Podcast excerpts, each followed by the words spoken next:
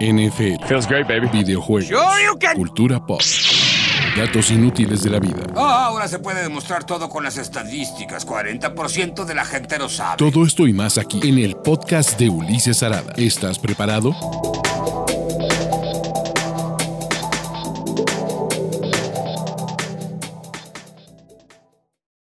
Amigos, ¿cómo están? Bienvenidos a este bonito lunes de ganadores y perdedores de la NFL. Mi nombre es Ulises Arada y la verdad es que estamos aquí en este bonito espacio gris, ¿no? Porque no hay otra forma de definirlo, porque estamos en la baticueva, casi muchachos, ¿no? Eh, como saben, hay algunas remodelaciones en este estudio, pero se va a poner padre, se va a poner divertido, ¿no? Eh, ya en unos días estaré subiendo el detrás de cámaras con lo que se ha hecho, con lo que no se ha hecho, etcétera. Y la verdad es que está bien padre todo esto que tenemos aquí para, para este crecimiento del canal. Si lo están escuchando en formato podcast, pues no hay ninguna bronca porque solo me escuchan. Pero, eh, ¿qué tenemos en el show del día de hoy? Tenemos a los ganadores de la semana 11 de la NFL, tenemos a los perdedores, como siempre, y también tenemos eh, panorama de playoffs. Estamos a siete semanas de que se termine la temporada regular. Todavía falta mucho, pero todavía hay aquí algunas cosillas. Ya va a haber escenarios, va a haber Thanksgiving, etcétera. Antes de arrancar, ¿no? Y, les digo, suscríbanse a este canal, activen notificaciones y ojo, les tengo también otra cosa. Vamos a regalar un jersey de la NFL. ¿Cómo? ¿Cómo lo vamos a regalar? Pues es muy sencillo. Lo único que tienen que hacer es eh, llenar nuestro formulario de fans de la NFL, nuestro estudio de fans de la NFL. Y la verdad es que es muy sencillo. Llenen, su, llenen el estudio, platíquenos sobre cuál es su afición, eh, sobre cómo, eh, pues venga, sobre cómo está quedando esto y ganen. Hay mucho, mucho, mucho, mucho. Entonces, pues venga muchachos, vamos a platicar. Y para los que están en YouTube, vamos con los principales ganadores de la NFL. Y como siempre, vamos a ayudarnos de nuestro bonito gráfico, porque hay mucho de qué ganar. Entonces, muchachos, arranquemos, porque no hay más grande ganador de esta semana que sus fucking New England Patriots. El imperio del mal, muchachos, está de regreso. No solo desmantelaron por completo a los Atlanta Falcons, que es lo que hicieron, no solo tienen a la mejor defensiva de la NFL o una defensiva top 3, ¿no? Porque pues Buffalo, ya vimos qué ocurrió con la mejor defensiva. No solo eso, tienen al coreback mejor preparado de su generación, con una muñequera que ni los deuses pudieran tenerlos, y están contra todo pronóstico en la cima de su división. Los New England Patriots no sabemos, no sabemos cuánto dure, no sabemos qué vaya a pasar, pero al menos en este momento, sinceramente, a mí, si yo y, ustedes no me van a dejar mentir, pues soy uno de los antipats más recalcitrantes. Si me hubieran dicho, ¿sabes qué? Antes de Thanksgiving, este va a ser el mejor equipo de su división, ni en chochos lo hubiera creído. Pero, pues esto es eh, de estos ñoños. Y aquí dicen, pero como si ganarle a Atlanta fuera una hazaña. Y ojo, hazaña se escribe con H, por ahí les digo. No, pero pues, al final los Pats le están ganando a los equipos que deberían de ganarle. No como los Bills, vamos a platicar de los Bills más adelante, los perdedores, pero tiene una racha de cinco victorias. Eh, es un equipo que la defensiva cada vez está jugando mejor, que por momentos McCorkle juega bien, pero que sí funciona es el ataque terrestre y que está sólido como equipo de playoffs. En este momento son el tercer mejor equipo de la conferencia americana en cuanto a récord.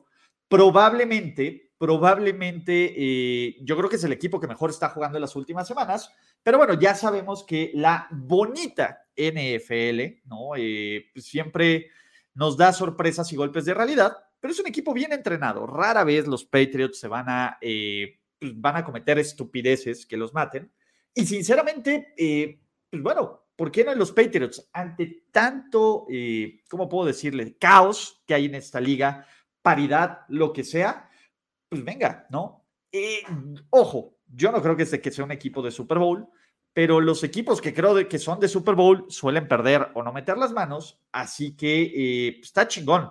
La verdad, eh, y creo que era de lo que platicábamos después, me parece que esta liga es raro que fuera de los Arizona Cardinals, que ya platicaremos más adelante de estos ganadores, es difícil ver quién es un equipo realmente contendiente, ¿no? Y quién es el que se ve sólido para el Super Bowl, porque recuerden que no es cómo se empieza, es cómo se termina la temporada 2021 de la NFL.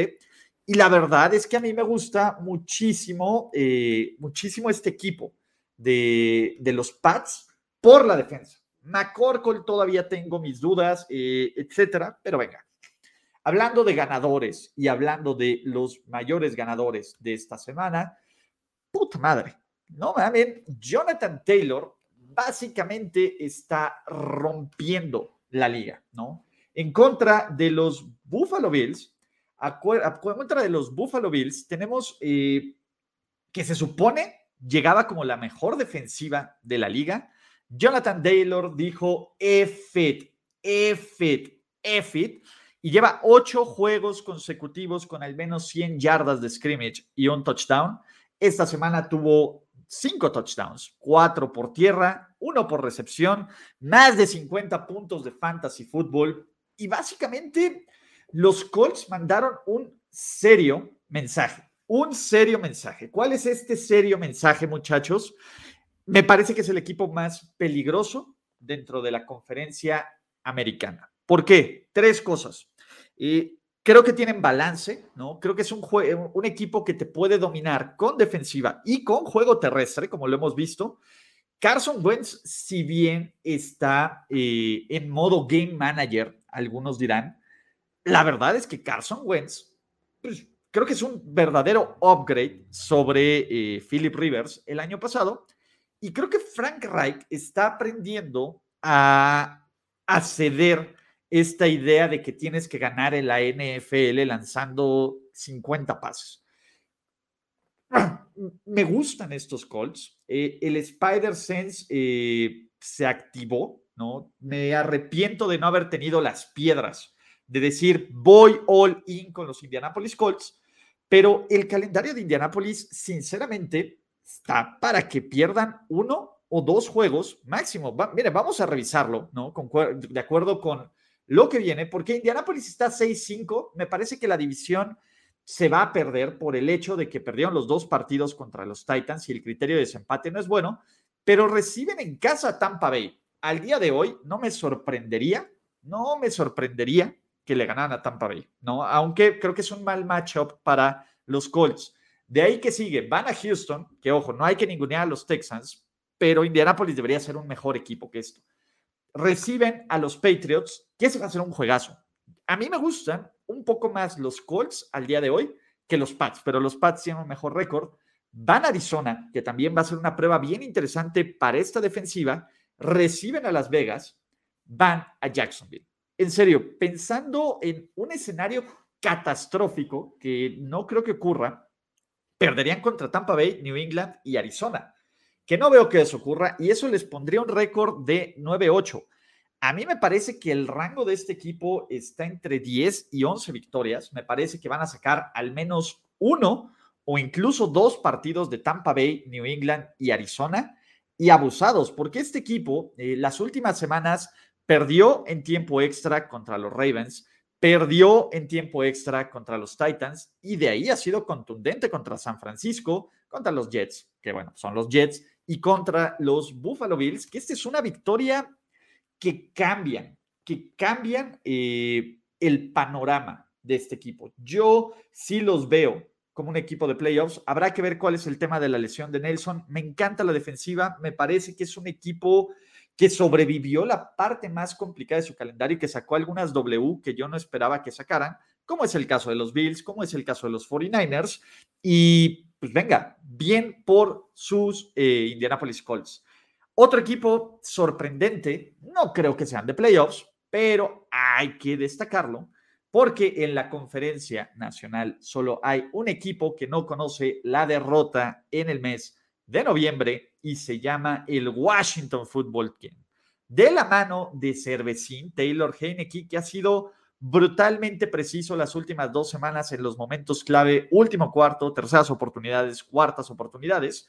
El Washington Football Team, no sé si rescató su temporada, pero me parece que Heineke está haciendo todo lo posible para decirle a Washington, oye, dame más chance, dame más oportunidades, ¿no? Eh, me gustó mucho el partido que dieron en contra de los Panthers, porque corrieron, porque Heineke está lanzando bien. Me parece que la volvió a recuperar esta confianza y este mojo que te da vencer a los Tampa Bay Buccaneers de Brady y el Washington Football Team.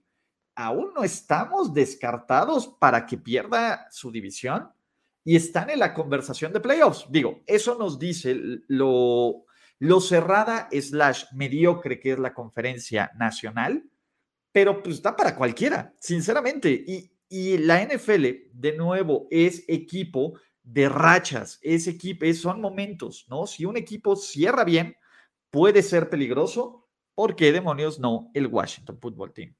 En la categoría se ganó pinche, pero se ganó.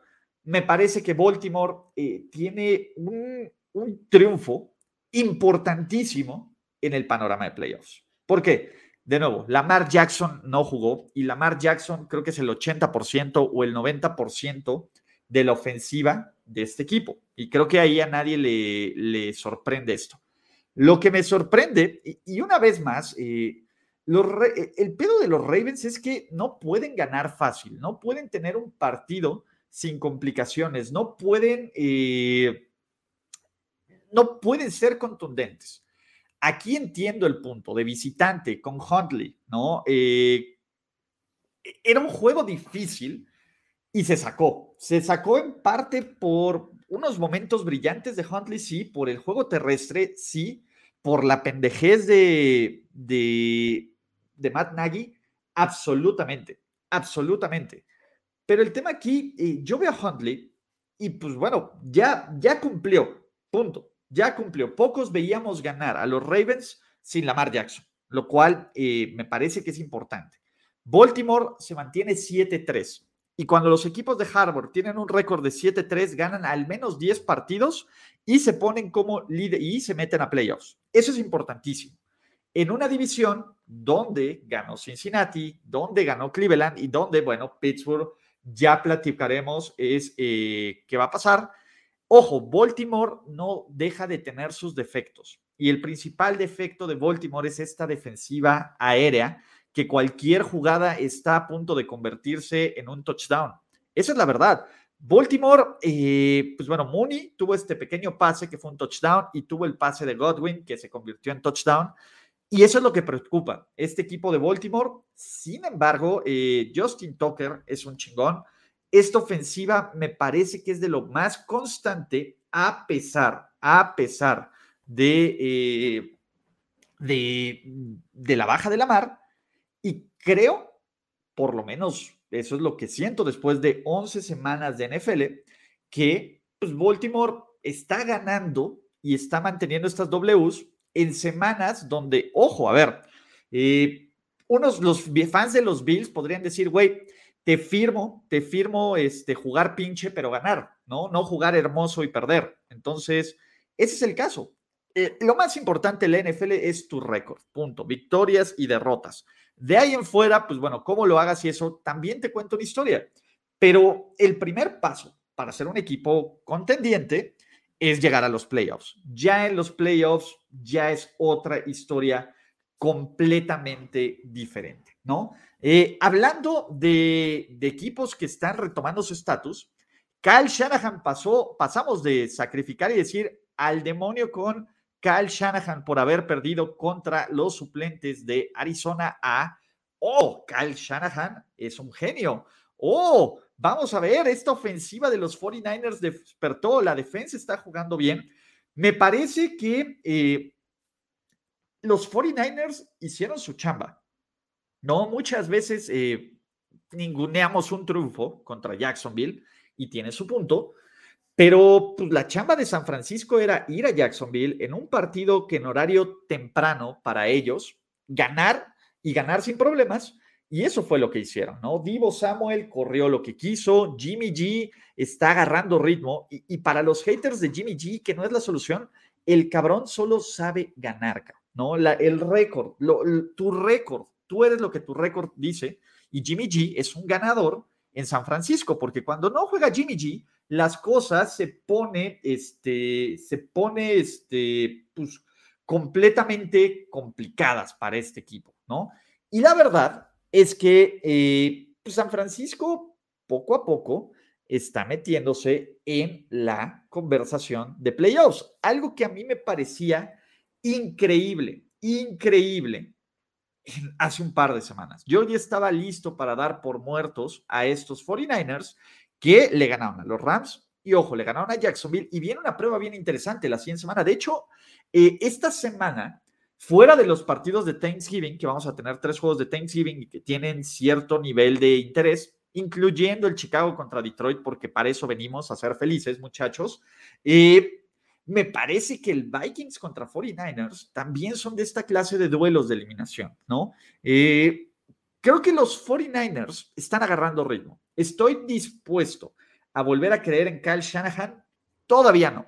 Si Kyle Shanahan llega a sacarle una victoria a los Vikings, put, venga, mi pick de Super Bowl estará más vivo que nunca, muchachos. Pero eh, bien por San Francisco. La verdad es que bien por ellos, bien por Jimmy G, bien por la defensa eh, bien por Kyle Shanahan, bien por George Kittle. Lo único que me faltó era el touchdown de Trent Williams. Si Trent Williams hubiera anotado, nos estaríamos volviendo absoluta y totalmente locos. Pero bueno, hablando de volvernos locos, eh, quiero ofrecer una disculpa pública para Kirk Cousins.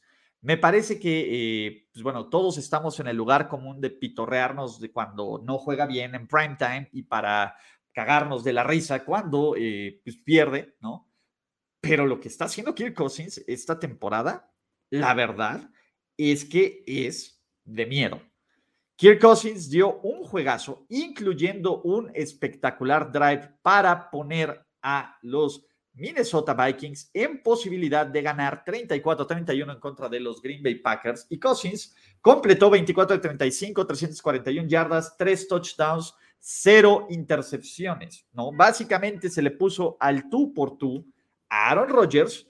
Y este, este partido ¿no? también le da esta aura de, oigan, pues los Vikings son un mejor equipo del que se esperaba, ¿no? Y hay que darle un poco de crédito. Kirk Cousins lleva dos miserables intercepciones en todo el año. Venga, en un mal día de Mahomes tira cuatro, k Entonces, eh, me parece que esta capacidad, más Justin Jefferson, que anda en un plan, pues no quiero decir randimosesco, pero casi, nos ha hecho que la ofensiva de Minnesota, que es una de las más eficientes, solo tienen seis entregas de balón en toda la temporada, esté ahí, esté en posición de playoffs. Y los Vikings todavía les quedan juegos contra Detroit, contra Chicago, contra los Steelers, ¿no? Y, podrían meterse, meterse en esta posibilidad de ser efectivos. ¿Qué me encanta de los Minnesota Vikings? Son eh, brutalmente efectivos en zona roja. La ofensiva está imparable. Justin Jefferson ya tendría que meterse en la conversación de uno de los mejores receptores de la NFL. ¿Y por qué no Kirk Cousins ser el MVP? Entiendo que el 5-5 pues no nos encanta a nadie, pero es una gran pregunta. Tras 11 semanas, ¿quién demonios es el MVP de la NFL? Porque yo no lo sé. Sinceramente, yo no lo sé. Eh, y creo que Minnesota, eh, digo, habrá que darse todo, golpes de, de zapes por perder como perdieron contra Arizona, por perder como perdieron contra Cincinnati, por perder como perdieron contra Baltimore, porque si no sería otra historia completamente. Pero venga, eh, me parece que la división tendría que pasar una catástrofe de mi queridísimo Aaron Rodgers y de los Green Bay Packers para que no la ganen, pero chingón por ellos, ¿no? Hablando de güeyes chingones, y voy a poner un par de receptores que sinceramente eh, se merecen amor, aunque hayan perdido sus equipos. El primero es Davante Adams.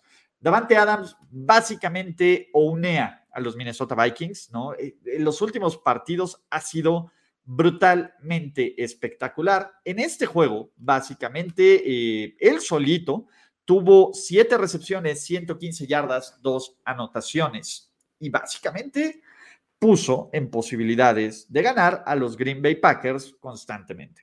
¿Cuál es el tema? Pues evidentemente la defensa colapsó al final, las lesiones, y creo que es, el tema. Creo que Green Bay está empezando a sufrir por lesiones. Con 8-3, tampoco es que el cielo se esté cayendo para los Packers, pero este equipo de Green Bay puede, voltear al pasado y decir, puta, y él hubiera, y si hubiera jugado Rogers contra Kansas City, y si hubiera jugado, y si hubiéramos jugado bien en contra de los Saints, otra historia sería. Y me parece aquí que, pues bueno, Green Bay creo que va a estar bien medianamente.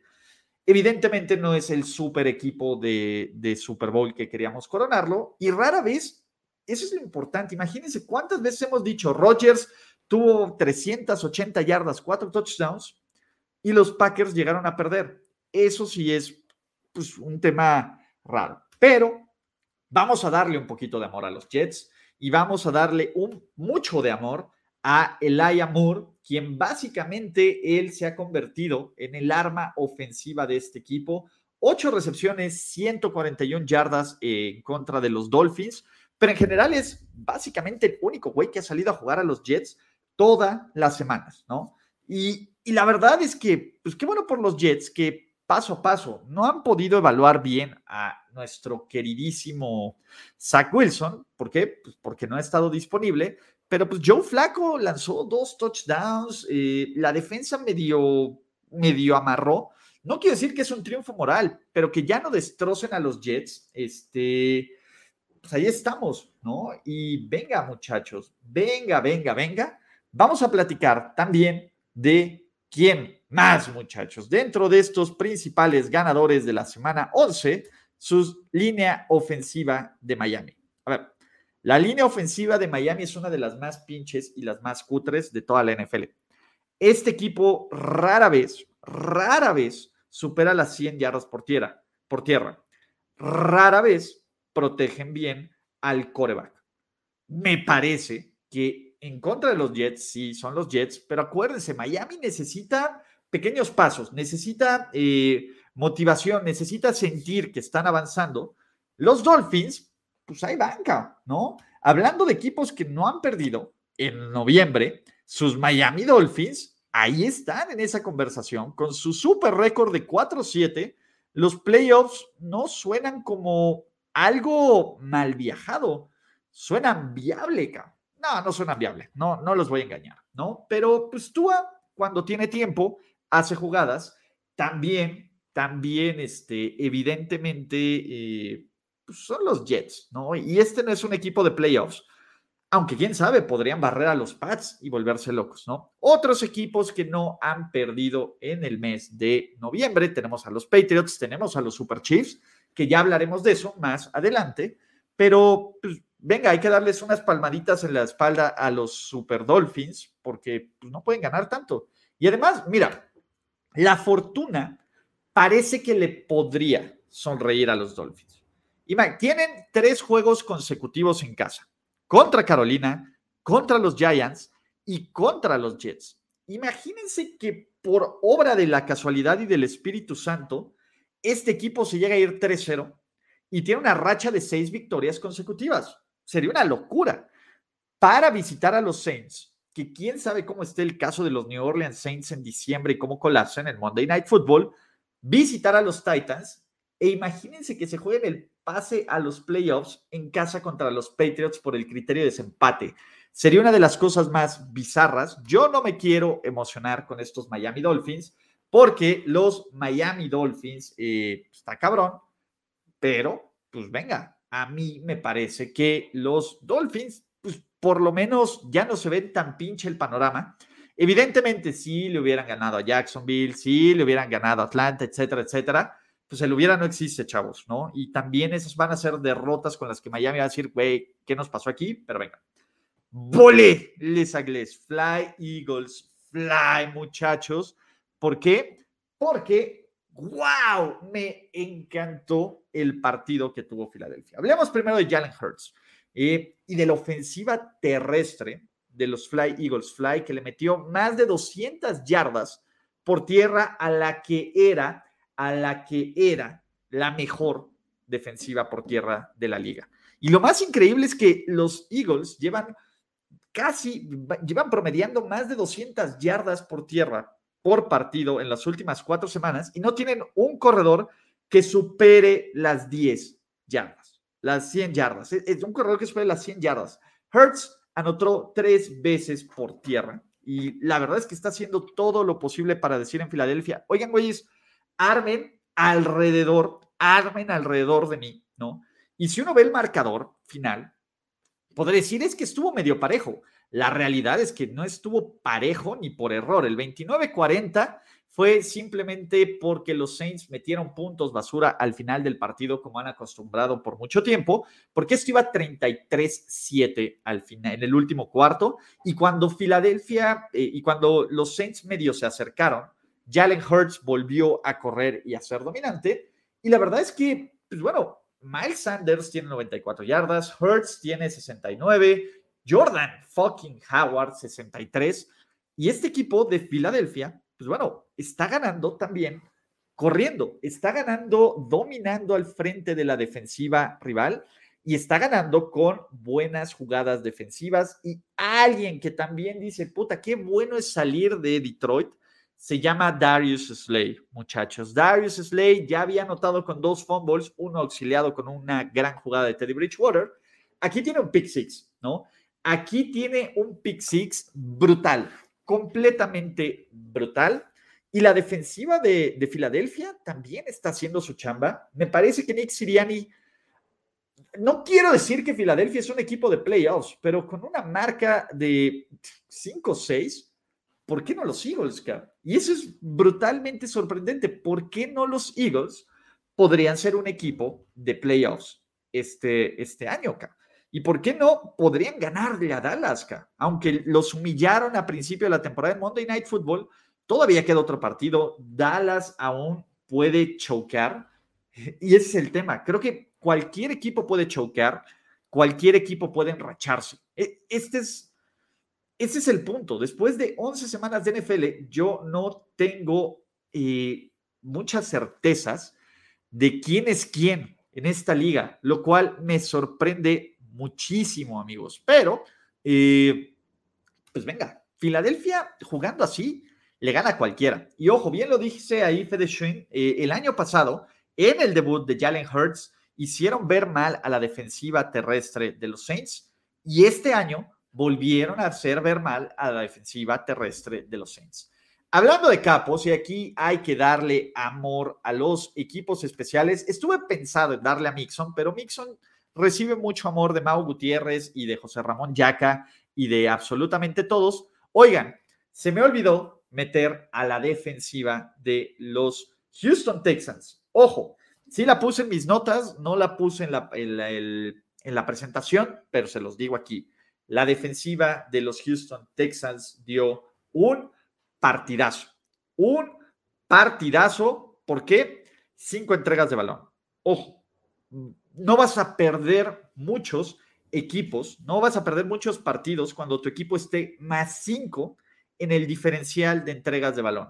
Lo hicieron con equipos especiales, lo hicieron con defensiva, eh, le robaron tantas posesiones a los, eh, pues bueno, a los Titans que al final esa fue la diferencia. Y vean, nada más. Eh, pues bueno, los Texans básicamente empezaron por una intercepción la convirtieron en gol de campo. De ahí, eh, un error empatada la convirtieron en touchdown. Una intercepción la convirtieron en gol de campo. Básicamente, los Texans aprovecharon todos los errores que cometió Ryan Tannehill y lo que cometieron los equipos especiales para sacar un triunfo igual o incluso más improbable, porque esa es la verdad, que el de los Texans sobre, que diga, que el de los Jaguars sobre los Buffalo Bills.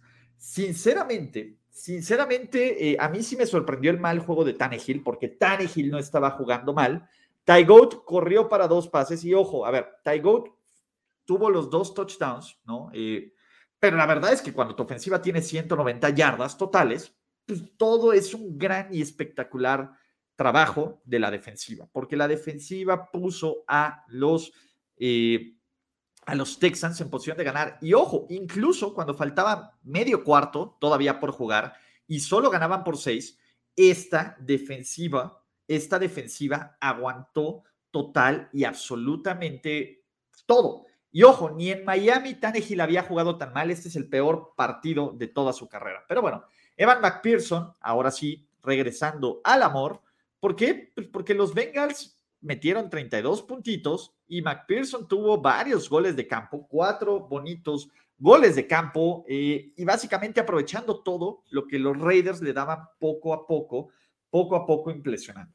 La verdad es que, pues bueno, Cincinnati ahí va sacando eh, poco a poco unas victorias, sacando eh, resultados y metiéndose en la conversación de playoffs. Y ojo, los Bengals, este estaría increíble. Cincinnati tiene la posibilidad, pues básicamente no de matar, pero sí de enterrar durísimo las aspiraciones de playoff de los Steelers si llegan a, sorpresa, barrer a los Steelers esta temporada el próximo domingo.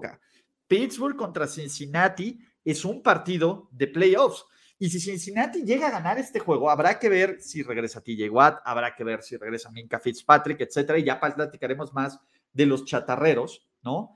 Eh, creo que esta semana 12 de Thanksgiving nos puede dar un panorama más claro para ir como sacando a los equipos mugrecita y pretendiente. Que ojo, siempre se puede meter uno, siempre puede haber colapsos, pero me parece que yo llego escéptico esta semana 12 porque realmente no sé quiénes son los buenos y quiénes son los malos. Pero, muchachos, agiten sus toallas este, como la agitaron el domingo pasado y hablemos de Chris fucking Jones. Ma, qué cosa. Chris Jones, sinceramente, tuvo un partido brutal. 3.5 sacks, un fumble recuperado, un pase desviado que termina en intercepción y la defensiva de los Kansas City Chiefs. Y ojo, desde que Ingram llegó y se dejaron de experimentos y de mamadas de mover a Chris Jones por toda la línea y lo pusieron al centro, esta defensa de los Kansas City Chiefs, que ojo, yo pensaba, y, y todavía tengo mis dudas, pero cada vez es más difícil dudar de, de estos resultados. Esta defensa de los Kansas City Chiefs frenó en seco a la que era la mejor ofensiva en puntos anotados de toda la liga. Punto. Chris Jones y, ojo, los Chiefs son el único equipo esta temporada que tiene una racha de cuatro partidos consecutivos permitiendo 20 o menos puntos, ¿no? Y dices, bueno, la defensa revivió contra los Giants, son los Giants. La defensa revivió en contra de, eh, pues bueno, el debut de Jordan Love, es el debut de Jordan Love. La defensa revivió en contra de los Raiders, que los Raiders están colapsando. Pues bueno, contra Dallas, a pesar de que no estaba eh, Amari Cooper, a pesar de que CeeDee Lamb estaba lesionado, no hay excusas. Esta es una actuación brutal de Kansas City que aparte pone a los Chiefs en un modo, en un modo de, ven, ya regresamos. Chillax, muchachos, chillax. Y la verdad es que eh, pues parece que todo va a estar bien en Kansas City. Por lo menos los Chargers van a poner entretenida la, la división y el juego contra Chiefs, contra Chargers puede ser la clave, la clave para de ver quién va a ser el campeón de esta división pero los Chiefs van a estar bien. Me parece que el caso de Mahomes, digo, tuvo, lanzó otra intercepción y tuvo un fumble. El fumble sí es medianamente su culpa y respecta a Micah Parsons, que le está rompiendo. Pero no puedo poner cada semana a Micah Parsons como ganadores. No, lo entiendo. Pero eh, creo que esta ofensiva poco a poco va a mejorar. Si esta defensa, ojo, no creo que juegue siempre así la defensa de los Chiefs, pero si juega la mitad de lo que está jugando, pues estos Chiefs, dentro de toda la, el, caos que hay en la conferencia americana y en la NFL podrían ser el equipo y el rival a vencer. Pero bueno, continuamos con dos ganadores más. Pinche Colt McCoy. Colt McCoy ganando, como siempre, ¿no? Y, Cliff Clinsbury. Quiero ponerlos juntos porque si bien he tirado una enorme cantidad de cake a Cliff Clinsbury, me, me parece que lo que ha hecho Arizona manejando la lesión de Kyler Murray es maravilloso, es brutalmente maravilloso. Arizona lleva tres partidos sin Kyler Murray y ha ganado dos juegos. Colt McCoy se ha visto muy bien en esos dos partidos y ha perdido uno como chamba, como chamba de, de, head coaching. Es vital, es vital esto, ¿no? Arizona, al menos ahorita es el mejor equipo de la NFL, a pesar de que sus dos mejores jugadores no han estado activos las últimas tres semanas. Esa es una locura, muchachos.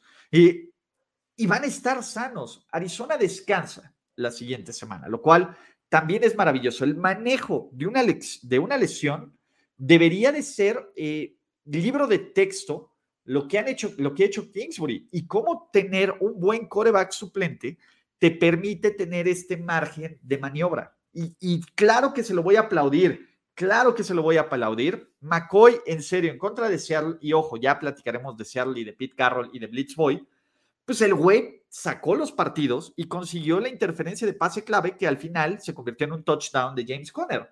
Y Arizona es el único equipo con nueve victorias y el único equipo que solo ha perdido dos veces en esta temporada, lo cual me parece sorprendente. Ojo, creo que dentro de todo este caos, quiero creer que Arizona va a ser un equipo que después de esta semana va a mejorar incluso más, pero pues, ya veremos. Para cerrar, los ganadores de la semana 11 de la NFL, me parece que la actuación que dan tanto Austin Eckler como Justin fucking Herbert es de palabras mayores, ¿no? Eh, me cae súper bien mi carnalito Fernando Contreras, quien consume estos contenidos, quien eh, es bien activo en Twitter y soy Uber fan. Su hate por Justin Herbert, y, creo que por el tema de que no le dan amor a Tua y todo se lo dan a Justin Herbert, está cabrón. Pero me parece que lo que hace Justin Herbert esta semana, ojo, algunos dirán, los Steelers no estaban completos. Güey, es cierto que no están completos. ¿Qué equipo está completo al día de hoy? Y ojo, se te fueron dos jugadores, todavía tienes mucho. Cuando todo colapsaba, porque la verdad es que no entiendo por qué carajos eh, haces ese pinche play calling. Y, y, no, no solo eso, tienes la idea de jugártela en cuarta oportunidad en tu yarda 30.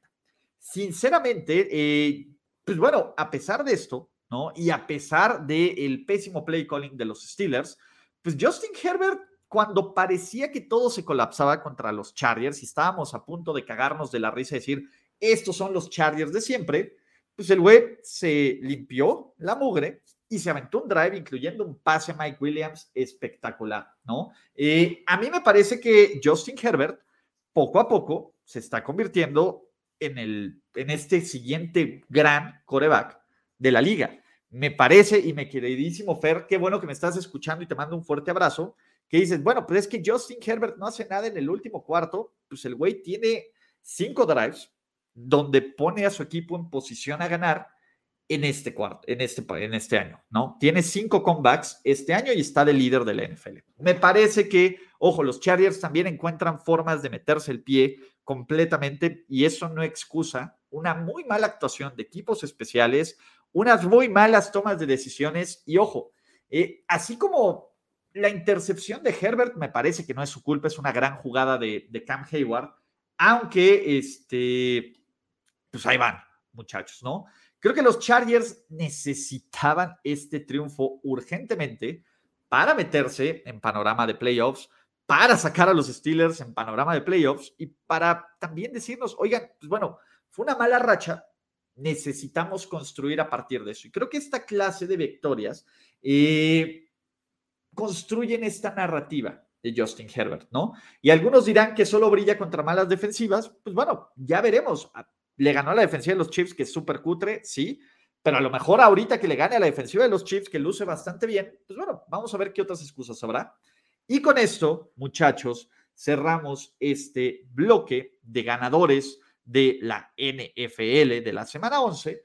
Si faltó alguien, si aún no, este, pues bueno, si aún no falta algo, ¿no? Porque todavía nos falta el, el, el Monday Night Football, déjenlo en los comentarios, compartan, ¿no? Este video, denle un chorro de like para que el algoritmo se lo muestre a más gente, aunque le cague a esa gente.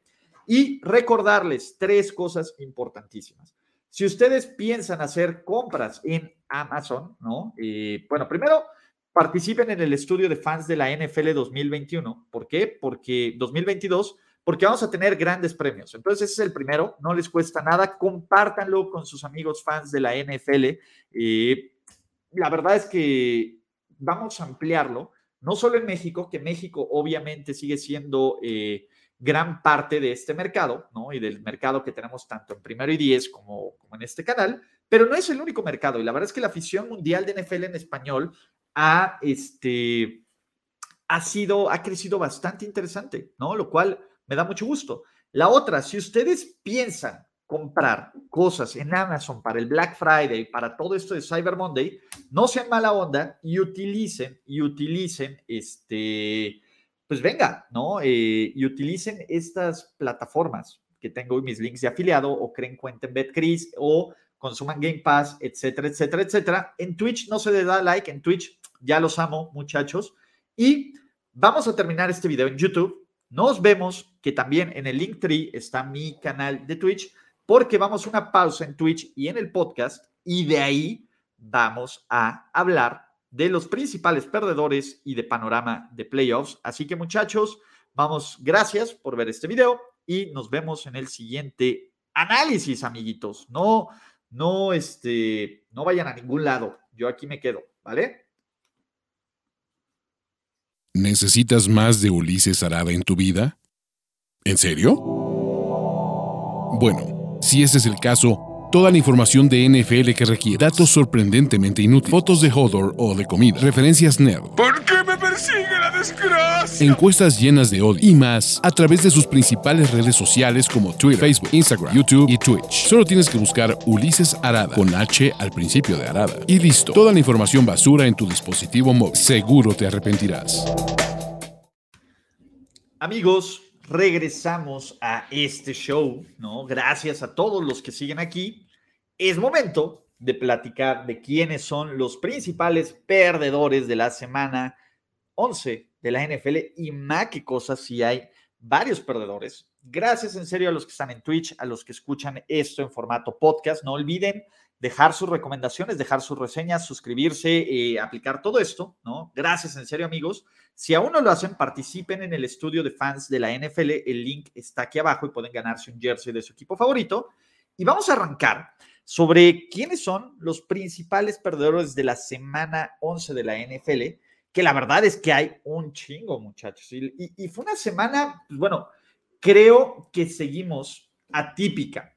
Creo que seguimos eh, en este momento donde, donde pues la verdad es que no sé muchas cosas, ¿no?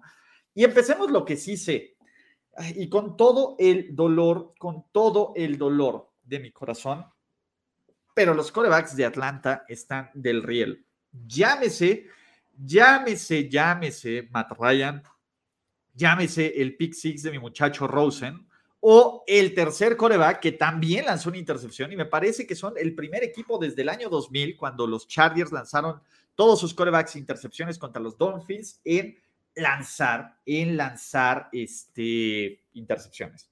Está del nabo, ¿no? Lo que hace Atlanta y el play calling y, lo mal entrenado que esté este equipo está del riel. ¿Quién iba a pensar que la amalgama que mantenía todo esto junto, ¿no? Era pues básicamente el chingón de Cordarrell Patterson. Perdónanos, Cordarrell Patterson, perdónanos eh, y pues venga, ni modo. Y se van a enojar los fans de los Bills y ya salieron a decir que no tengo ni la más reputa idea de este deporte eh, y que, este, ¿cómo se llama? Como no jugué, ¿no? Y como nunca me equipé, lo cual, pues bueno, es lo que ellos piensan, pero como nunca me equipé y nunca jugué, no puedo analizar este deporte. Pero bueno, eh, se estresan mucho con un tweet que diga la mentira llamada Buffalo Bills, pero después de 11 semanas, estos Buffalo Bills, sinceramente, se ven como una mentira. La verdad es que hay muchas cosas que Buffalo tiene positivas. La defensa no salió a jugar en contra de los Colts, no, pero madre mía, eh, creo que Buffalo eh, era este equipo que decíamos, güey, están en la división más manejable. Pues sí, pero se puede ir todo al carajo durísimo, durísimo, durísimo, durísimo. Imagínense que pierden los dos contra los Patriots, que Brady pues vuelve a aplicar la Bill Killer y, este equipo termina incluso con récord perdedor, sería uno de los fracasos más espectaculares que, que podría haber. Y ojo, por ahí estoy viendo en los comentarios que es raro que Josh Allen no juegue ese nivel. La verdad, lo raro era lo brutal y pendejamente bien que jugó el año pasado. el retroceso de Josh Allen es claro, ¿no? Y era una de las cosas que yo decía en mis previos de la temporada y que los Bills me dijeron, es que eres bien pinche hater, Ulises, ¿no? Es que pues, no tienes eh, esta onda. El tema aquí es, güey, pues cuando todo sale mal, creo que Josh Allen este año no ha dado cierto ancho. Si bien la línea ofensiva ha tenido bajas, güey, cuando tú eres un coreback elite, cuando tú eres el centro de esta ofensiva, pues, güey, te tienes que sobreponer a esto. Y, Allen lleva un par de partidos bastante, bastante, bastante cutres, bastante pinches, ¿no? Y a mí me gusta Josh Allen, ¿no? no estoy tan high como Josh Allen, como otros, eh, como otras personas, pero la verdad es que, eh, pues la neta, es que sinceramente estos muchachos de de Búfalo, como que algo no está bien. Se puede, se puede, este, se puede arreglar. A mí me parece que Búfalo puede arreglarlo. El tema es, pues bueno, la verdad es que no hay lesiones brutales que miren este equipo. Es simplemente, pues bueno, ¿cómo maquillamos a Josh Allen? Porque el Josh Allen de 2020 parece que no va a volver o no va a volver pronto. Y el tema es que el, el reloj va a caminar. La siguiente semana, eh, más bien este jueves, juegan en Thanksgiving en contra de los Saints. Y esto se va a poner buenísimo porque pues, básicamente eh, son dos equipos que vienen en picada completamente, ¿no? Los Saints perdiendo tres al hilo, los eh, Bills perdiendo dos de los últimos tres, incluyendo Jacksonville y la madriza que les pusieron. Y pues el que pierda aquí va a ponerse y complicarse durísimo el panorama de playoffs. Entonces, eh, yo creo que el estatus de. Yo a los Bills no se las compro, ¿no? Eh, ¿Podría Josh Allen encenderse y jugar brutalmente bien diciembre, enero? Sí.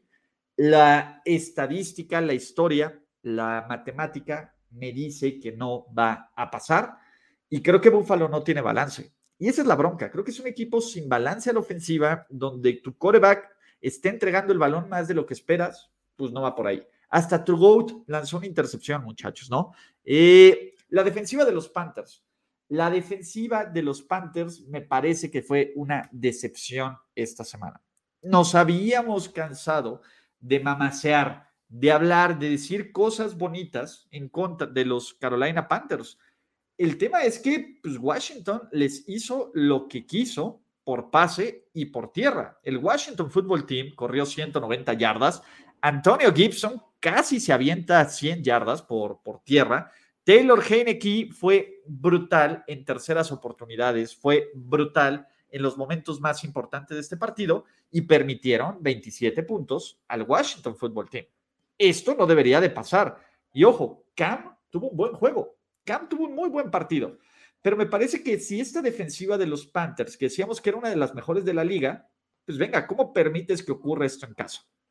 Pero, pues bueno, la verdad es que pues también eh, uno ve esto y dice, bueno, entonces, ¿en qué puedo creer, muchachos? ¿No? Los Panthers pasaron de estar en la conversación de playoffs a pues, al asiento de atrás. Carolina está fuera del panorama de playoffs en este momento, lo cual también me parece sorprendente. Y la defensiva de los Panthers, la verdad es que tampoco me da mucho, mucha confianza, muchachos. Pero yo no sé qué creer. Creo que Cam Newton no es el problema. Creo que la ofensiva va a estar bien y creo que esta defensa tiene el talento, pero eh, altos y bajas. Creo que, creo que los Panthers son este equipo que cuando esperas que ganen, pierden, ¿no? Caso de los Giants, caso del Washington Football Team.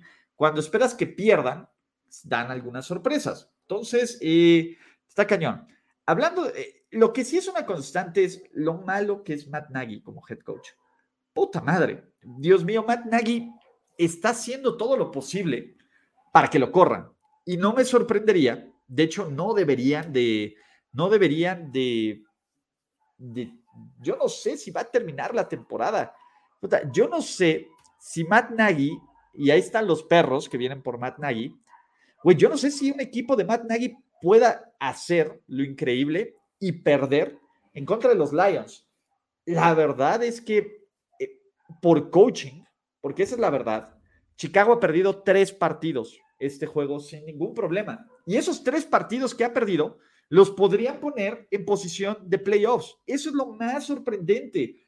Eso es lo más sorprendente de todo.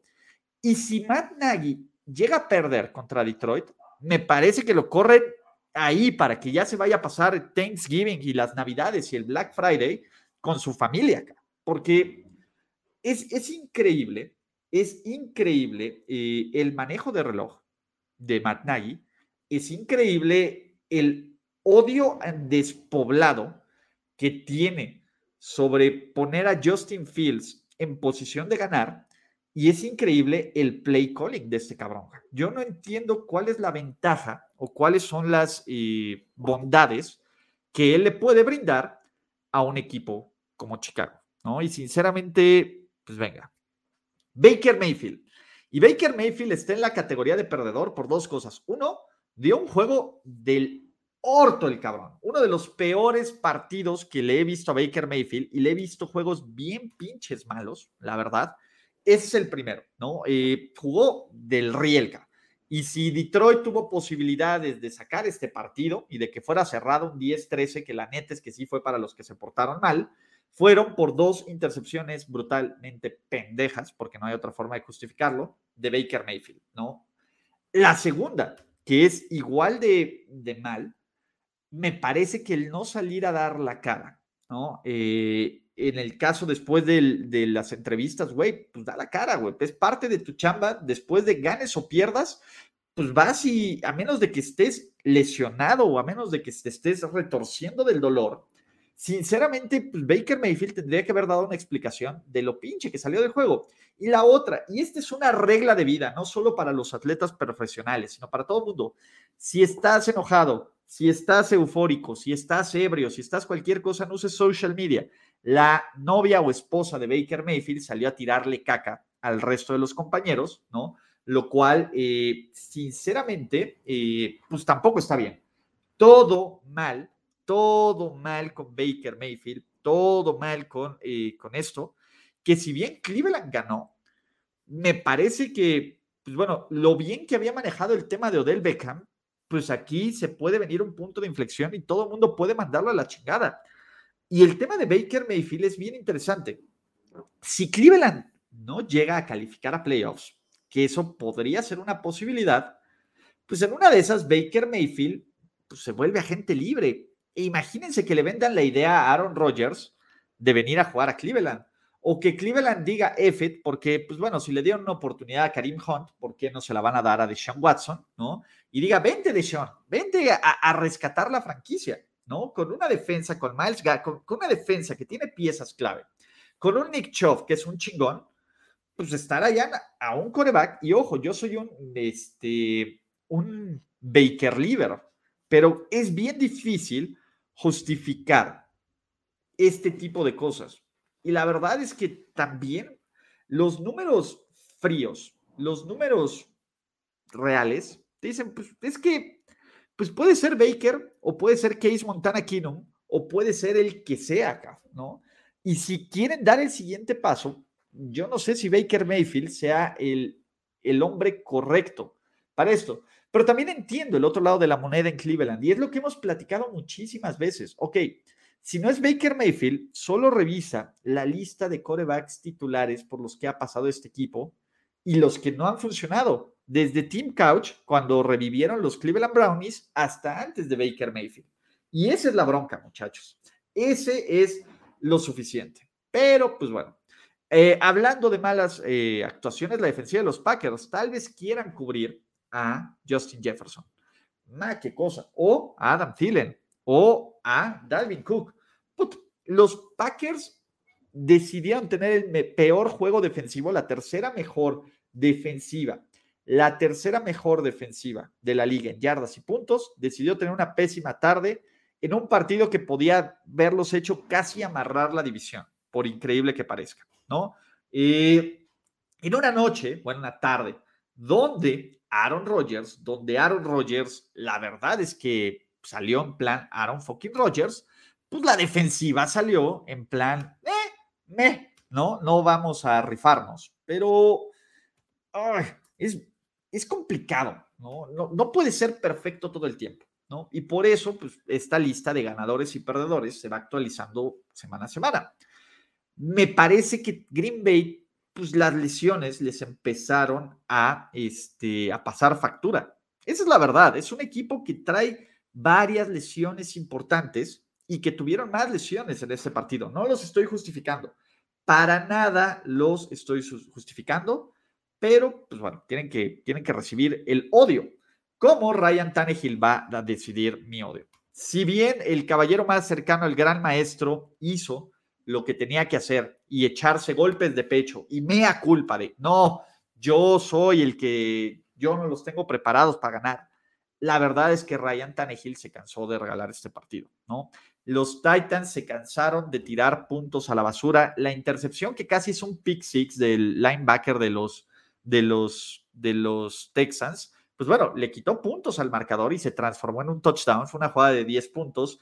Tannehill aún aún con, el juego ganable, lanzó dos intercepciones más que sepultaron totalmente, este, totalmente eh, el intento de regreso de los Titans. Y estos pinches Titans, en serio, no los entiendo, cao. No los entiendo. La verdad es que pues, es un equipo que te puede tener una racha ganadora sin su mejor hombre llamado Derrick Henry, en donde hagan ver mal a equipos de playoffs del año pasado y que creíamos que eran contendientes y los Titans llegan y pierden en contra de los Jets y llegan y pierden en contra de los Texans. Y podrás decir, oye, pues es que AJ Brown salió lesionado y es que Julio está en la reserva de lesionados y es que viene el camión de la basura a vender fierro viejo. No importa, Los Texans son uno de los peores equipos que se han armado en los últimos 10 años. No hay justificación. Y ojo, ese es el camión de, que lleva a los Texans a sus partidos. No hay justificación para jugar como lo hicieron. Entonces, venga. Y hablando de eso, Chester Rogers tiene una de las jugadas de equipos especiales más pinches y cutres y cutres que yo he visto en mucho tiempo. Ok, está bien que no quieras eh, fildear el balón. Me parece una decisión correcta. Jamás de los jamases, jamás de los jamases eh, debes de darle la espalda al balón. Y eso fue lo que ocurrió con Chester Rogers.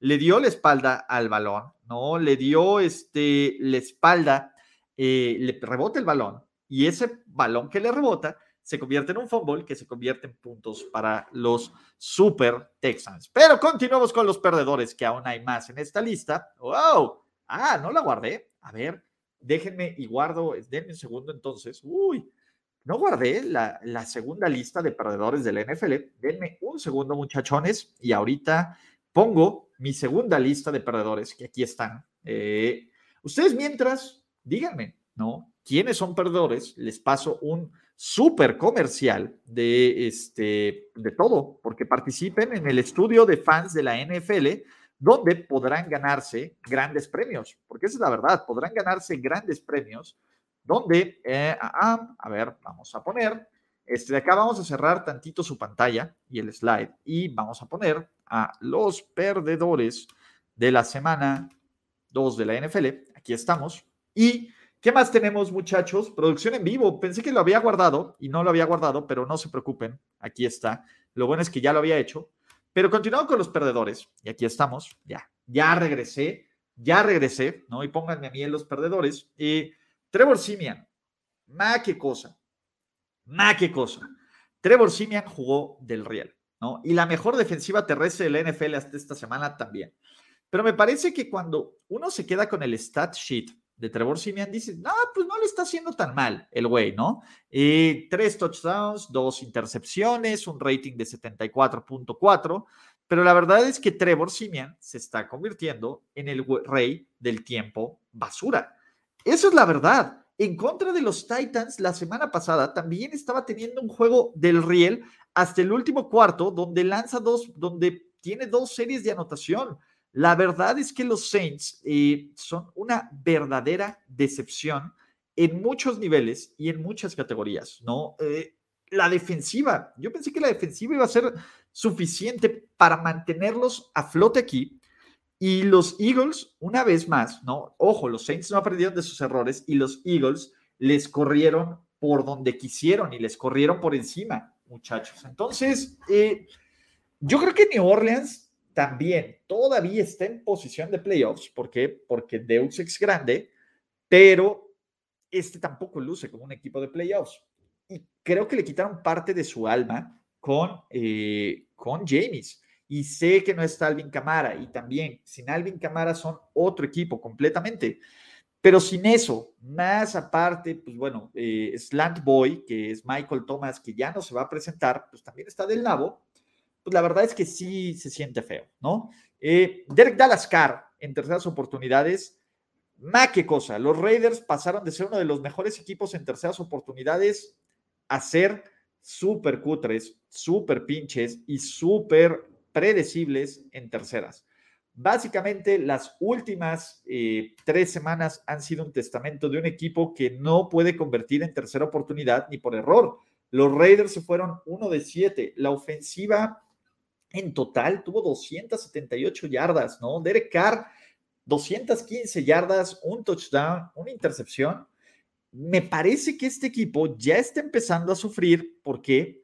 Porque la línea ofensiva, y mi querido Luiselo, perdóname, perdóname, perdóname, perdóname, pero ahí sí te la dije, tal vez se tardaron en llegar, pero la línea ofensiva es dudosa y aquí ya se empiezan a notar las ausencias. La defensa, si bien presiona bien al coreback, la secundaria es terrible. No hay playmakers fuera de Darren Waller. Y la verdad es que esta ofensiva no le da miedo a nadie. Y creo que no solo es culpa de mi muchacho Derek Dalascar, pero pues bueno, así como se la he succionado en terceras oportunidades, pues también así hay que darle todo el mea culpa y hay que decirle que no está haciendo la chamba. Y los Raiders no están haciendo la chamba. Y los Raiders están en pleno colapso. O sea, derrota tras derrota, tras derrota, tras derrota, en un bye donde, pues la verdad es que está está feo esta situación de los Raiders que lucen como un equipo que más bien ya esté pensando en el draft, ¿no? ¿Qué más tenemos dentro de perdedores? La mejor ofensiva en puntos de la NFL hasta esta semana, llamada los Dallas Cowboys. Madre mía, cómo impusieron su voluntad la defensiva de los Kansas City Chiefs. Y vamos a tirarle cake a todos. Dak tuvo un muy mal partido, esa es la verdad. Los receptores de Dak tuvieron un partido del riel con una enorme cantidad de drops, con una enorme cantidad de errores. Ayudó también la lesión de CD Lamb completamente, pero, pero ¿se acuerdan cuando decían que, que Moore ya estaba listo para ser un head coach? La verdad es que no, cabrón. E, el play calling de, de los Cowboys y la verdad, ojo, creo que estoy del lado de McCarthy, que estaba encabronado por un par de decisiones arbitrales que no fueron a su favor. Sí, eso no cambió la historia del partido para nada. Me parece que el alejarse del juego terrestre, el, es un play muy malo el de los Cowboys. En un día donde la defensa te mantuvo, porque esa es la verdad, después de las tres primeras series ofensivas de los Chiefs, la defensa te mantuvo en el partido, te generó drives, te generó entregas de balón, ¿no? Eh, la ofensiva simplemente volvió a tener un día del Rielka, completamente, ¿no? Y, estaba leyendo, eh, por ahí decía Tapita Nava, que lo que está detectando Dallas es que cuando presionas a los receptores, les haces press coverage desde el principio y no los dejas correr bien sus rutas, pues rompes todo el timing de esta ofensiva. Y creo que más equipos, todo el más equipos que le, le van a empezar a jugar así a Dallas, ¿no? Y me parece que Dallas debería de castigar más con un ataque terrestre que me parece que es bueno, a pesar de la lesión de Zika, ahí estaba Tony, ¿no? Y, ese es el tema, ¿por qué no corres más? No hay justificación para que Dallas pusiera nueve puntos en contra de una mala ofensiva, una mala defensiva que parece que no es tan mala, ¿no? Y creo que también este estatus de que, oye, Dallas, este, pues la verdad es que si es un equipo contendiente, pues también te queda un poco en duda acá, ¿no? Oye, si eres tan pinche contendiente, pues una, un error y una irregularidad contra Denver, te la compro. ¿Cómo justificas esto? Y los Chiefs son un buen equipo, acá. Los Chiefs son un buen equipo. Pero a mí me parecía que tanto Dallas como Kansas City estaban nivelados y debió haber sido un partido parejo. Y la verdad es que por 90, por 60 minutos, Kansas City nunca estuvo en riesgo de perder este partido. Acá. Y esa es la verdad. Y ese es el panorama que te dan ahí. Pero bueno, Y vamos a tirarle cake a los Seattle Seahawks. Y empecemos con, eh, a diferencia de Cliff Clinsbury, que ha sabido manejar bien una lesión, se nota que el efecto de los Seattle Seahawks para traer a Russell Wilson de regreso está brutalmente apresurado. Russell Wilson no estaba listo para jugar la semana pasada, no está listo para jugar esta semana. Y me parece que, pues bueno, ya la temporada de los Seattle Seahawks ya se fue al carajo. Y hay un nivel de frustración fuerte. Pete Carroll mandó a la chingada después de siete minutos la conferencia de prensa. Imagínense, Pete Carroll, que es como el dude más buena onda, más este, ¿cómo se llama? Más, eh, más cool, están quebrando a Pete Carroll, ¿no? Y el tema, pues también Pete Carroll es un gran responsable de esto. Y me parece que Seattle está empezando a pagar factura por todas estas decisiones, decir, bueno, vamos a armar un equipo cediendo picks del draft en lugar de utilizarlos en reactivar el talento. Porque si bien está Bobby Wagner, si bien está Tyler Lockett, si bien está DK Metcalf, si bien Russell Wilson ayudó a, a mitigar esta situación, la verdad es que el presente y el futuro de Seattle, y ojo, si Russell Wilson llega a ser otro de los güeyes que podría cambiar de equipo, que la gente se debería de matar por Russell Wilson, se podría poner bien fea la cosa en Seattle para una reconstrucción de eso, de esas que están diciendo que a lo mejor en Seattle no quieren ver. Porque me parece que están a dos derrotas de que sea la primera temporada perdedora en la era Russell Wilson, que va a pasar. Y hablemos del segundo gran error de Seattle, que fue adquirir a Jamal Adams. Más que cosa, cada semana este cambio se ve más pinche y más pinche y más pinche y más pinche, ¿no? Y Jamal Adams no puede cubrir ni en defensa propia. Y cuando cubre, hace castigos estúpidos donde Seattle pues, básicamente perdió el partido. Blitzboy le ha costado dos picks de primera ronda a los Seahawks y, le ha dado, básicamente el ROI ha sido nulo, nulo, brutalmente nulo. Y y estos ya se acumulan a una serie de errores de Pete Carroll y de Schneider, ¿no? Eh, la verdad es que Pete eh, simplemente ahí sí fue un fallo brutal. Han dejado ir a jugadores que eran parte del core, ¿no? Y que fue parte de que este equipo fuera dominante y entretenidos a principio de la década. Y parece que, que ya la fecha de caducidad de este equipo ya le llegó. Y es una pena, la verdad es que Pete Carroll me cae bien chingón, a diferencia de Toño Sempere que lo odia con todo su ser, y por eso es lo bonito. Lo que Toño odia, yo soy fan, lo que yo odio, Toño a lo mejor puede ser fan, pero, güey, Blitzboy es parte del error, y justo era la estadística que tuité esta semana, eh, al principio del día, ¿no? En este momento, el segundo peor equipo de toda la conferencia nacional en récord y en standings son los Seattle Seahawks. Es una locura, es una verdadera locura pensar en eso. Pero bueno, ya le tiré caca a los Seahawks. Vamos a tirarle cake y a poner en la sección de perdedores a los Pittsburgh Steelers, muchachos. ¿Por qué? Porque ah, van a decir, ¿vas a empezar de hater, Ulises? Voy a empezar de hater. El partido quedó 37-41. Seamos realistas. Pittsburgh lo pudo haber ganado. Y ojo, y ahí hubiera tirado toda la caca y el rant durísimo a los Chargers. Pero Pittsburgh no tenía nada que hacer en este partido, faltando 10 minutos. La verdad es que si los Steelers estuvieron en este partido, y ojo, estuvieron a punto, a punto de, de sacar este juego, fue por una terrible cantidad de errores pendejos de los Seattle Seahawks, donde hubo errores en equipos especiales, donde tuvieron una intercepción súper fortuita. Ojo, otra vez le volvieron a soltar una intercepción a Big Ben, pero pues de eso no se habla. Eh, donde, eh, pues también una, una decisión pendejísima de Brandon Staley en jugársela en cuarta oportunidad. Pero me parece que Pittsburgh también cometió una enorme cantidad de decisiones pendejas. Vamos primero a la ofensiva. No mamen con el play calling de Matt Canada y, esto debería ser eh, para incompetencia. Los Chargers llegaron, llegaron a este partido como la peor ofensiva terrestre de toda la NFL.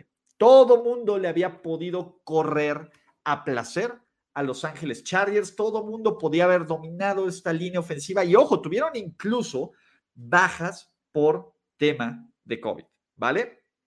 ¿Qué pasa? Pittsburgh decide no correr en este pinche juego. Yo no entiendo quién les ha dicho que la forma más fácil de ganar un partido o quien le pone la situación más fácil de ganar un juego es poner a lanzar a Rotlisberger 44 veces en un partido cuando solo corres con Najee cuando solo le das el balón a Najee Harry por tierra 12 veces. Me parece que ahí va por el riesgo de incompetencia. No solo eso, regresemos a la primera mitad. Cuartas, eh, se la juegan en cuarta oportunidad, que me parece una idiotez. Lanzan tres pases seguidos desde la yarda 2. Es una mamada, cabrón. Tienes a Najee Harris. Para eso, para eso trajiste a Najee Harris. Para eso trajiste, invertiste en un corredor, no en línea ofensiva, cabrón. Punto. Para este clase de situaciones. Y si sabes que te la vas a jugar en cuarta, cabrón, corre en tercera, cabrón. Hazlo más sencillo. Pon a dudar a la defensiva. es, es estúpido. Y luego, ojo, los Steelers volvieron a cometer la misma pendejada, pero fueron rescatados por una interferencia de pase medianamente dudosa.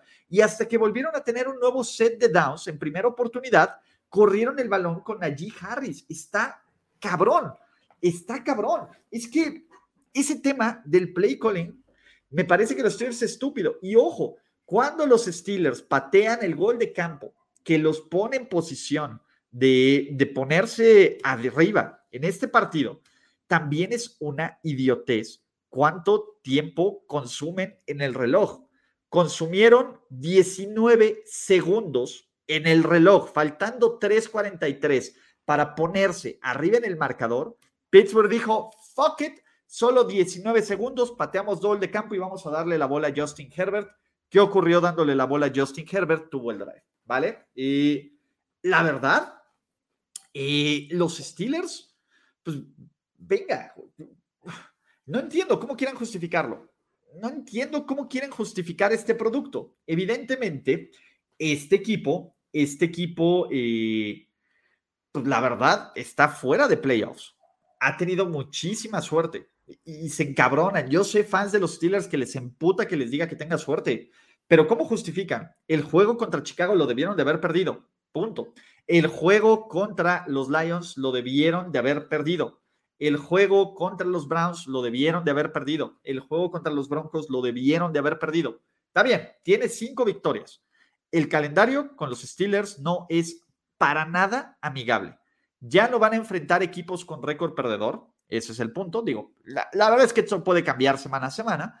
Pero Pittsburgh con su récord de 5-4-1, ¿no? Eh, van a Cincinnati, reciben a Baltimore, van a Minnesota, reciben a Tennessee, van a Kansas City, reciben a Cleveland, van a Baltimore. O sea, no es mala onda, pero yo veo dos dudosas, dos victorias y dudosas, acá. Está cabrón. Está cabrón. ¿Cómo, ¿Cómo esto se puede ir al carajo? Y ojo, me parece que Cleveland les puede ser una de estas victorias. Baltimore, porque no sé qué esperar de Baltimore. Pero se nota que también la este equipo tiene que entrar en reconstrucción. Ahora, ¿qué puede ser? Vamos a ver el vaso medio lleno. Ulises, no jugó TJ Watt, no jugó Minka Fitzpatrick, no jugó, eh, ¿cómo se llama? Joe Hayden. Y ve lo que hicimos, ¿no? La ofensiva despertó. Eh, puedes decirlo. El otro tema es, imagínate qué tan dependiente o qué tan chingón es TJ Watt y qué tanto ha rescatado TJ Watt. A mí me parece que Minka Fitzpatrick está eh, un poco sobrevalorado, porque sinceramente me parece que es un tipo que está sobrevalorado, pero ¿dónde están las otras grandes selecciones de los Steelers en primera ronda acá? Sinceramente, eh, Devin Bush, después de la lesión, ha sido una brutal decepción. A Devin Bush lo ves básicamente correteando al corredor eh, o al receptor o al tight end en turno. Bush no ha hecho una jugada. Se supone que el tipo tenía que dominar el centro de la defensiva y no ha hecho nada. Edmonds, Edmonds ah, se ve como una selección del draft que fue un verdadero error en la posición de safety. En la posición de safety, sinceramente, Edmonds está perdido, está perdido en cobertura, está perdido en tacleo. Eh, lo pones en la caja como un linebacker más, ¿no? Y no puede ser eso un pick de primera ronda, ¿no? Eh, sinceramente, creo que Pittsburgh poco a poco va a entrar en una regresión fea. Y es un equipo que lo ha rescatado los equipos especiales contra Buffalo, porque esa es la verdad, los equipos especiales lo han rescatado. Big Ben tiene sus momentos, pero ya sabemos que son tres pases de los Steelers. El pasecito corto, el pasecito pantalla y el bombazo. Y Chase Claypool te va a rescatar algunos de esos. Fuera de esto, la verdad es que con un mal play calling, porque es brutalmente predecible, y con un equipo que, pues bueno, vamos a ver si TJ Watt se recupera la siguiente semana, si llegan a perder contra Cincinnati, pues bueno, ya van a perder el criterio de desempate contra Cincinnati, lo cual pues, estaría para cagarnos de la risa completamente, ¿no? Pero bueno, estos son los perdedores de la semana 11 de la NFL, muchachos. Creo que con esto es suficiente para terminar este maravilloso stream de la NFL y de la vida. Ustedes díganme quiénes más van a estar como perdedores. No olviden que eh, pueden suscribirse a todos los canales, participar en el estudio de fans, eh, utilizar los links de afiliados para crear cuentas de BetCris, de Instagram, de, Amazon, ver Prime Video, etcétera, y me echan un paro en este canal. Y recuerden que nos vemos en la noche para ver a Super Thomas Edward Patrick Brady sufrir en contra de los New York Giants.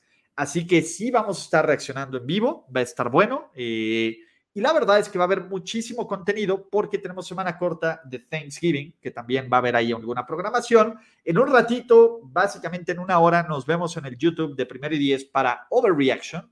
Mi nombre es Ulises Arada. Siempre es un gran placer platicar de la NFL y de la vida con ustedes. Hasta la próxima. Chao. Gracias por escuchar el podcast de Ulises Arada. No!